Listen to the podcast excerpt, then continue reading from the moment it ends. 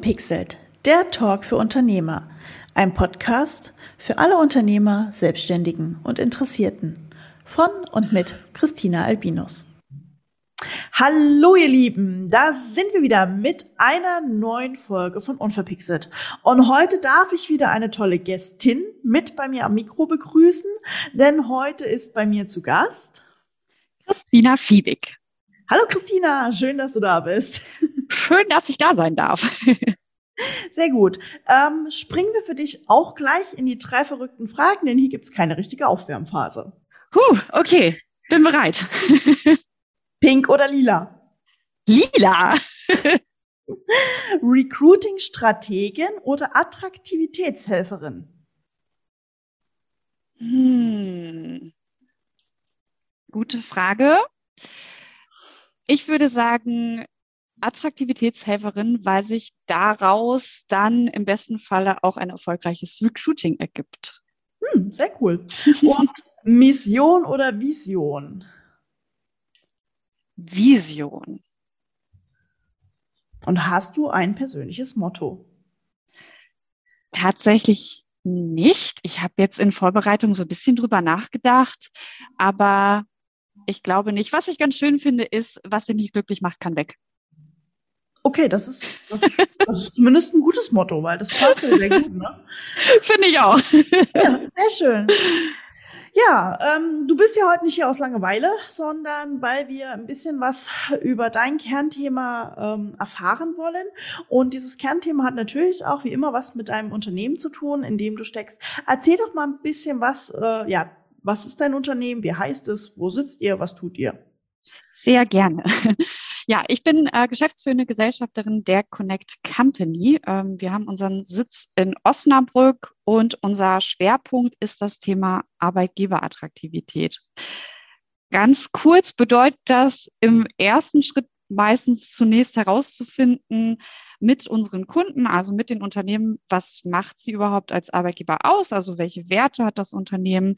Wir arbeiten also eine Positionierung und dann zeigen wir den Unternehmen, wie sie diese Arbeitgebermarke auch nach außen, also zum Beispiel im Recruiting-Prozess sichtbar machen können, aber auch natürlich nach innen, also zum Beispiel im Angebot an die Mitarbeiterinnen und Mitarbeiter. Okay, also wirklich dieses ganzheitliche Thema rings um das Thema Arbeitgebermarke, Arbeitgeber sein. Genau. Das kommt immer ganz äh, stark drauf an, wo die Unternehmen stehen, an welcher Stelle und dort holen wir sie dann auch ab. Das kann also, ähm, das wird sich dann im ersten Gespräch in der Regel herausstellen. Gibt es vielleicht auch schon Werte? Wenn ja, ähm, werden die auch gelebt? Das ist im Grunde das, was wir machen. Und dann holen wir die Unternehmen da ab, wo sie stehen und gucken dann, wie es weitergeht. Ja, das ähm, klingt gut. ähm, was würdest du sagen, war bisher dein ungewöhnlichstes Projekt oder vielleicht bei euch? Hm. Also jedes Projekt an sich ist sehr individuell. Und was ich immer spannend finde, ist gemeinsam mit den Unternehmen herauszufinden, wie sie als Arbeitgeber wahrgenommen werden und auf der anderen Seite zu gucken, wie wollen sie wahrgenommen werden, weil das geht nämlich manchmal dann doch weiter auseinander, als das Unternehmen sich zunächst äh, vorstellt. Und das ist dann immer ganz spannend. Mhm. Ja, also das irgendwie auch dann in Einklang zu bringen wahrscheinlich, ne? Vorstellungen und also Wunschvorstellungen und tatsächliche Möglichkeiten oder wie es tatsächlich ist. Absolut. Wir beziehen ja immer die Mitarbeiter und Mitarbeiterinnen mit ein bei diesem Prozess, ne? aber man kann ja nicht als Unternehmen äh, hingehen und sagen, so und so äh, wollen wir das jetzt machen und in Zukunft ähm, leben wir äh, diese Werte, sondern es ist natürlich auch total wichtig, darauf zu gucken, wie sehen denn überhaupt die Personen das, die im Unternehmen arbeiten. Und mhm. ähm, das ist dann im Grunde unsere Herausforderung, ähm, das in Einklang zu bringen. Ja, schön. Da gibst du mir schon das Stichwort für die nächste Frage. Was war denn bisher deine größte Herausforderung im Business? Hm, da muss ich tatsächlich drüber nachdenken. Größte Herausforderung. Wenn es keine ist, ist es auch gut. ähm, ich habe keine, Christina. Was soll ich sagen? Dann ist das so, ist doch auch mal was. Also eine Antwort, die ich tatsächlich mhm. noch nicht hatte, aber hey, jeder darf das erste Mal sein. Was heißt Herausforderung? Es gibt natürlich sehr viele Herausforderungen, aber ich glaube, die größte Herausforderung ist ähm, zu schauen, ist das Unternehmen bereit für den Prozess?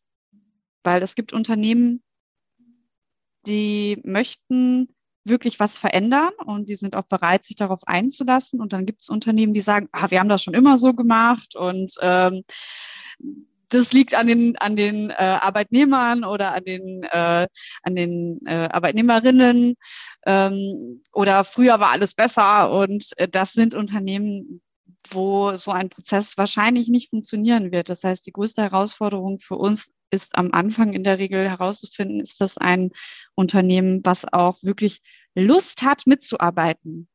Na, mhm. Weil nur dann kann es funktionieren. Ja, das äh, klingt auch logisch. Was würdest du sagen, macht dich heute stark? Mein Team. Oh, wow, das ist eine schöne Antwort.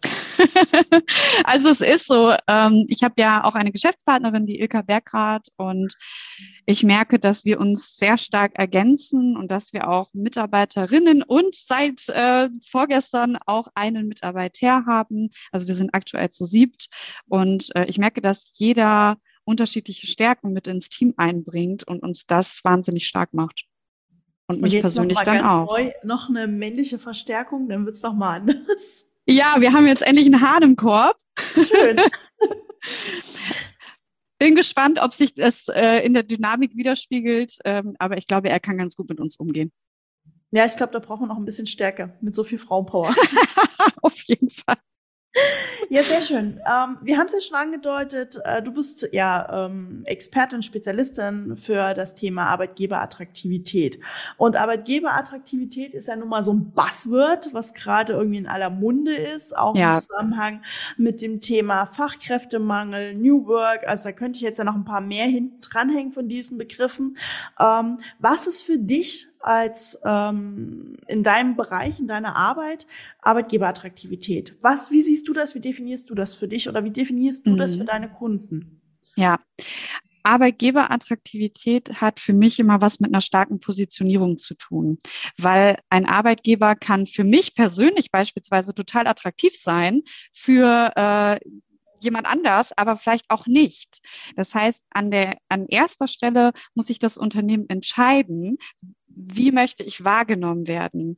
Und das ist im Grunde ähm, das, wo ich, wo man als Unternehmen mutig sein muss und auch sich entscheiden muss zu sagen, ich kann nicht attraktiv für jeden sein, sondern ich möchte attraktiv sein für meine Zielgruppe, also für meine Wunschbewerber und Wunschmitarbeiter. Und das ist das, was ich unter Arbeitgeberattraktivität verstehe. Mhm. Ja, Klingt zumindest sehr einleuchtend. okay, ähm, Jetzt habe ich ja auch, äh, oder wir beide zusammen äh, beschäftigen uns ja immer wieder mit dem klassischen Mittelstand und den mhm. Kleinunternehmen. Und ähm, ich denke, dir geht's da ähnlich wie mir. Da ist ja noch viel Arbeit im Thema Arbeitgeberattraktivität zu tun. Ähm, hast du irgendwie festgestellt, dass das ähm, in bestimmten Branchen mehr ist oder in bestimmten Branchen weniger ist? Ähm, wie ist da so aktuell dein Eindruck zu dem Thema? Mhm. Tatsächlich würde ich nicht sagen, dass es Branchenunterschiede gibt, sondern es gibt einfach Unternehmensunterschiede. Es gibt wahnsinnig äh, moderne und innovative Handwerksunternehmen, die richtig was tun für ihre Mitarbeiter und da total viel Wert drauf legen. Auf der anderen Seite gibt es aber auch den Handwerksbetrieb, ähm, der sich weniger um seine Mitarbeiter kümmert. Ähm, es gibt aber auch IT-Unternehmen, wo man jetzt erstmal denken würde, okay, da ist natürlich das Thema ähm, Recruiting auch ein ganz eine ganz besondere Herausforderung. Die müssen ja auf jeden Fall sich mit dem Thema Arbeitgeberattraktivität auseinandersetzen. Ist nicht immer der Fall. Also das fällt und steht tatsächlich in der Regel mit der Geschäftsleitung, ob dieses Thema ja eine Bedeutung bekommt oder nicht. Mhm. Okay, also es das heißt, ähm, ja, die Führung muss bereit sein. Du hattest es ja eingangs schon erwähnt. Also erst wenn ein Unternehmen auch wirklich bereit ist zu Veränderungen, dann könnt ihr diesen Prozess mit denen ja durchlaufen. Ja. Genau. Ähm, erzähl doch mal, was ist so ein bisschen so ein Prozess, den ihr da anstößt? Also was sind die Themen? Du hast auch schon was von mhm. Werten gesagt. Mhm. Hol uns mal ein bisschen ab in diesen Prozess hinein. Ja, im Grunde ähm, gibt es Schritte, die einen Employer Branding Prozess ausmacht. Als allererstes steht immer das Thema Ist-Analyse. Das heißt, wir, bevor wir jetzt anfangen, bunte Homepages zu basteln und da mit Buzzwords zu spielen, ähm, sollten wir uns erstmal überlegen, wie ist denn jetzt gerade aktuell die Situation im Unternehmen? Weil ganz klar ist, Arbeitgeberattraktivität kann nicht von außen draufgesetzt werden, sondern das muss aus dem Unternehmen herauskommen. Mhm. Und äh, das heißt, wir starten immer erst mit einer Ist-Analyse. Wir befragen die Mitarbeiter und Mitarbeiterinnen ähm, zur Mitarbeiterzufriedenheit.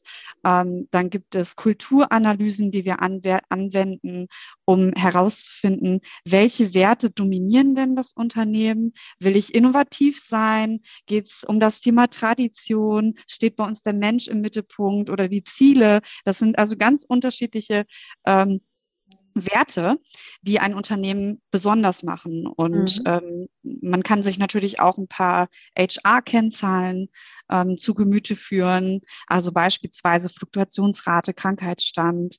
Ähm, man schaut auf den Wettbewerb, also Wettbewerbsanalyse und äh, guckt sich auch an, was möchte denn meine Zielgruppe. Und aus dieser Ist-Analyse heraus schaut man dann, dass man für sich als Unternehmen drei bis vier Kernthemen ableitet. Dass man also wirklich herausfindet, wofür möchte ich stehen als Arbeitgeber. Und diese, diese Positionierung, die kann man dann im, im äh, weiteren Schritt wirklich ähm, ja, in, in die Welt tragen, einmal nach außen. Das heißt, auf der Karriereseite beispielsweise auf Social Media ähm, Beweise auch zu finden, Mitarbeiter sprechen zu lassen oder Mitarbeiterinnen, ähm, die dann wirklich diese Werte hervorheben. Ähm, gleichzeitig aber auch zum Beispiel zu gucken, ähm, das Thema Benefits. Äh, ich kann ja als Arbeitgeber nicht alles anbieten, aber vielleicht finde ich für mich persönlich zwei, drei Benefits, die genau auf dieses, äh, auf diese, diese Werte auch einzahlen. Weil dann mhm. macht das nämlich auch Sinn, ne? weil ich kann mir als Unternehmen natürlich nicht alles leisten, ich kann nicht jeden Trend mitgehen, aber wenn ich die Themen für mich entdeckt habe, dann kann ich auch überlegen, was kann ich denn tun, damit diese, äh, diese Positionierung wirklich auch einen Wert bekommt. Ja klar, und ähm, ich denke mal, die Benefits hängen ja auch damit zusammen, ähm, welche Unternehmensgröße habe ich. Also nicht jedes Unternehmen kann sich alles auch leisten, im wahrsten Sinne des Wortes, ja. äh, weil bestimmte Benefits ja auch wirklich äh, eine monetäre Geschichte sind. Kann ich das so umsetzen oder nicht? Ich sag mal, so ein Zehn-Mann-Unternehmen kann, glaube ich, nicht jedem Mitarbeiter so ohne weiteres eine Luxuslimousine in die Hand drücken und sagen, hier hast du dein Auto. ja gut, das können die großen Unternehmen in der Regel auch nicht. Und ich glaube, da gibt es auch ja, das ist, das ist ja der, der Vorteil auch von, von kleinen Unternehmen, dass äh, die sich auch sehr schnell entscheiden können. Und ähm, das, das ist eben auch etwas, was ich persönlich total schön finde, was wir eben machen können durch diesen Prozess, zu zeigen, kleine mittelständische Unternehmen haben wahnsinnig viel zu bieten, nur in der Regel weiß das niemand. Das ist so schade. Genau, da bringst du mich nämlich gerade schon auf etwas, was ich mir gerade notiert hatte als ein Schlagwort, ähm, ist dieses Fachkräftemangel versus mhm. Sichtbarkeit. Mhm. Ähm, man hört ja dann so Sachen wie, hey, ähm, ich weiß gar nicht, 6.000, 60.000 Azubi-Stellen, richtig mhm. viele auf jeden Fall, ja. sind irgendwie unbesetzt. ähm, warum ist das so? Äh, auf der einen Seite heißt es, wir haben Fachkräftemangel. Ich weiß auch, bei den Azubis heißt es, die sind alle nicht qualitativ hochwertig genug. Ähm, also da gibt's ja so viele Diskrepanzen irgendwo. Und ja. äh, ich weiß selber auch, ich kenne viele Freunde, die suchen neue Jobs bei attraktiven Arbeitgebern, mhm. weil sie halt tatsächlich gelinde gesagt ähm, die Schnauze voll von ihren Arbeitgebern haben. Ja. Aber finden keine. Aber auf der anderen Seite heißt es ja, wir hätten so einen riesen Fachkräftemangel. Also wo ist da jetzt das, wo liegt da ja der Hund begraben? Wo ist die Krux? ja, es gibt wahnsinnig äh, viele gute Bewerber und es gibt auch wahnsinnig viele gute Arbeitsstellen. Und das äh, ist eben oft das Problem von kleinen und mittelständischen Unternehmen, dass sie nicht kommunizieren, dass sie eben äh, attraktive Stellen aus geschrieben haben. Oder ähm, ich sage mal so, das Unternehmen packt dann die Stelle auf ihre eigene Karriere-Homepage, aber da muss man ja erstmal hinkommen. Das heißt, äh, heutzutage das Erste, was jemand macht, wenn er, wenn er auf Jobsuche ist, ist vielleicht ähm, in eine Suchmaschine einzugeben, ich suche Job XY und dann gucke ich, was dabei rauskommt. Oder äh, ich höre mich im Freundes- und Bekanntenkreis um. Hey, kennst du nicht jemanden, der sucht? Und äh, wenn ich diese Kanäle nicht bespiele und ähm, tatsächlich noch, äh, ich sag mal, in, in, der, äh, in, der, in der kleinen Zeitung von nebenan vielleicht irgendwo ein Inserat schalte, dann ist das heutzutage einfach nicht mehr, nicht mehr zeitgemäß. Und dann wird man auch nicht die Bewerber finden, die man für sich persönlich sucht. Und da gibt es mittlerweile so viele Kanäle, um auf sich aufmerksam zu machen, die aber ganz oft nicht genutzt werden. Und dann haben wir genau das Problem, dass äh, die Qualität der Bewerbungen abnimmt. Das ist auch faktisch so, aber das liegt daran, dass die, die guten Bewerber oder guten Bewerberinnen sich dann informieren und gar nicht auf die Idee kommen, dass zum Beispiel bei Unternehmen X um die Ecke ein Job frei ist. Ne? Ja, sondern gut, die sehen ja nur die Großen. Weil sie es halt nicht finden, äh, ja. weil Google die Seite vielleicht nicht findet.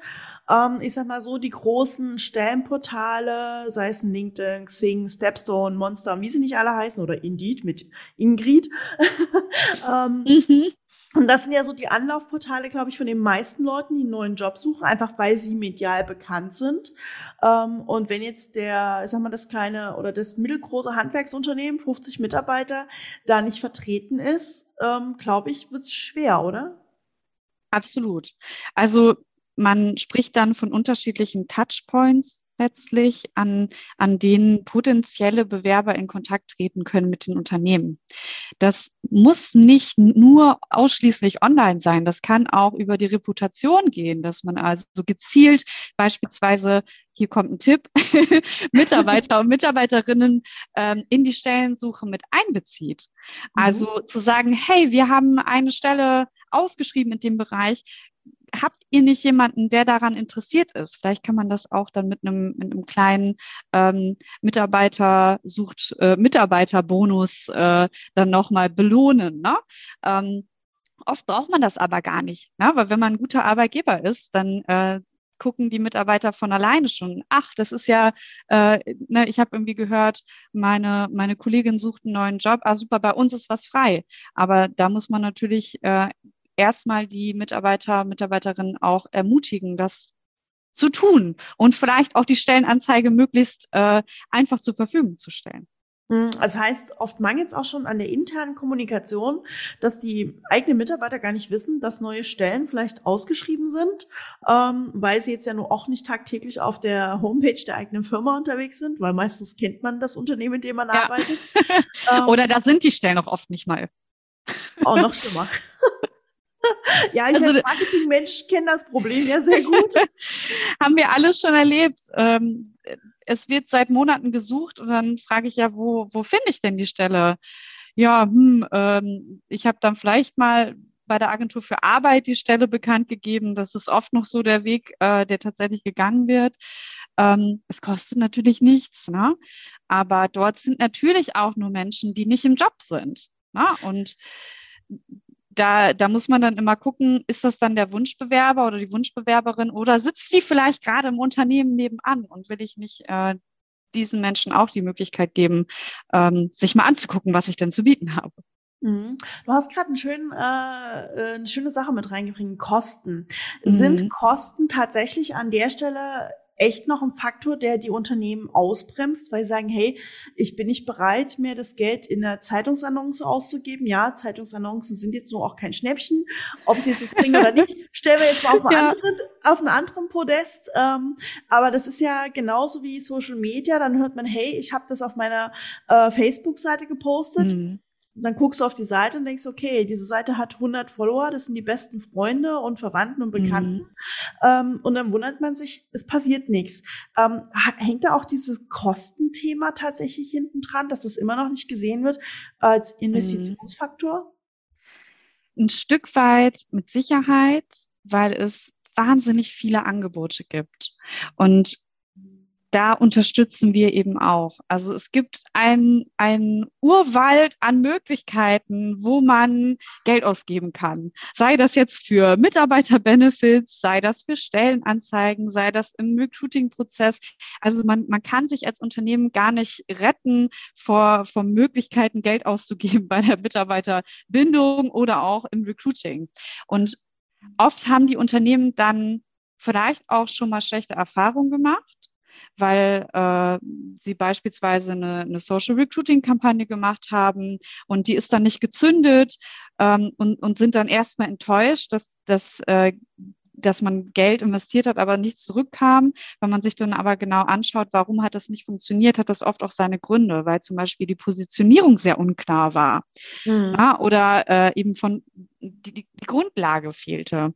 Mhm. Und deswegen sehen wir uns auch ein Stück weit als Projektmanager für dieses Thema, weil wir durch unsere Erfahrung im Recruiting eben genau wissen, was funktioniert und was funktioniert nicht.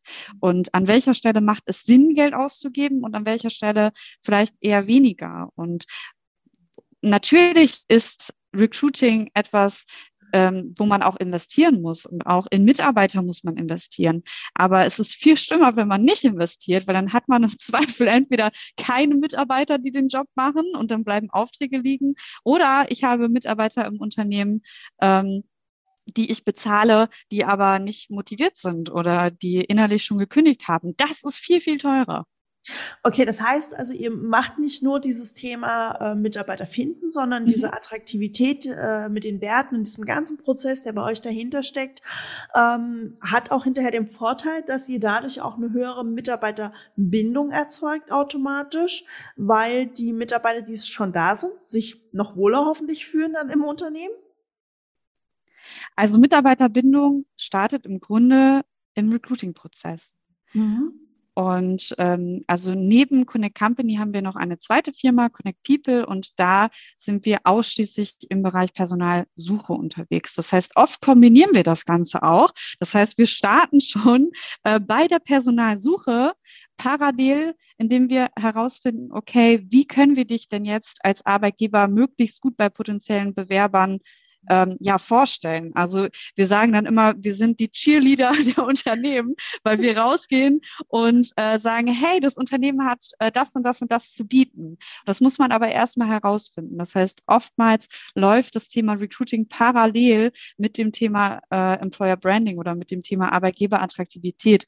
Denn ähm, für Unternehmen, die äh, in der Personalsuche sind, gibt es ja nichts Frustrierenderes, als äh, wenn man passende Kandidaten gefunden hat und dann sitzen die beim Unternehmen und äh, das Unternehmen schafft es aber nicht, ähm, diese Personen von sich zu überzeugen, weil sie gar nicht genau wissen, womit kann ich denn jetzt überhaupt Werbung machen.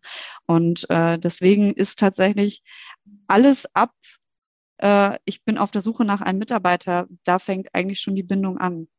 Also das heißt, es ist halt das eine bedingt das andere tatsächlich. Also ja. äh, Suche bedingt Attraktivität. Und wenn ich ähm, attraktiv genug bin, dann bleiben sie auch entsprechend lange sowieso, ja. weil dann kann ich sie lange halten. Weil dieses ähm, Mitarbeiterloyalität ist ja auch so ein Riesenthema mhm. geworden. Ähm, Gerade unsere Generation, diese Y, wir sind ja nur gerne so ähm, Jobhopper, nenne ich uns mal gerne. ähm, und der dieses Thema, mhm. ähm, ich habe hier meine Ausbildung gemacht und bleibe bis zum Ende meiner äh, Lebenszeit in diesem Unternehmen Unternehmen, das gibt es ja quasi nicht mehr, zumindest nicht mehr der jungen Generation oder nicht mehr so stark. Also es ist ja schon, glaube ich, schon fast ein Glücksfall, wenn ein Mitarbeiter heute 10, 15 Jahre von den Jüngeren in einem Unternehmen bleibt. Ja, das hat aber oft auch was mit Entwicklungsperspektiven zu tun. Also ähm, unsere Generation und jetzt auch äh, die, die noch jüngere Generation, also Generation Z. Und äh, es gibt ja auch noch die, die nächste, die jetzt gerade wieder einsteigt ja. äh, in das Berufsleben. Äh, das ist wirklich irre. Daran merkt man dann immer, wie, wie äh, jung man dann äh, oder alt man dann ist. Ähm, ähm, ja, das, das Ziel ist immer persönliche Weiterentwicklung. Ich weiß nicht, ob dir die äh, Maslow'sche Bedürfnispyramide was sagt. Da geht es äh, im Grunde erstmal darum, Grundbedürfnisse ähm, abzusichern. Das heißt, ähm, erstmal natürlich, okay, ich muss, äh, muss was zu essen haben. Ich muss den Kühlschrank irgendwie voll haben, ich muss meine Miete zahlen können und ähm, ja, erst braucht einen sicheren Arbeitsplatz. So, das, das ist so die erste Stufe. Diese Angst haben wir ja heutzutage gar nicht mehr. Ne? Wir haben einen Arbeitnehmermarkt. Die meisten ähm, gehen davon aus, äh, dass sie eben die Möglichkeit haben, einen Job zu finden, wenn sie das möchten. Mhm.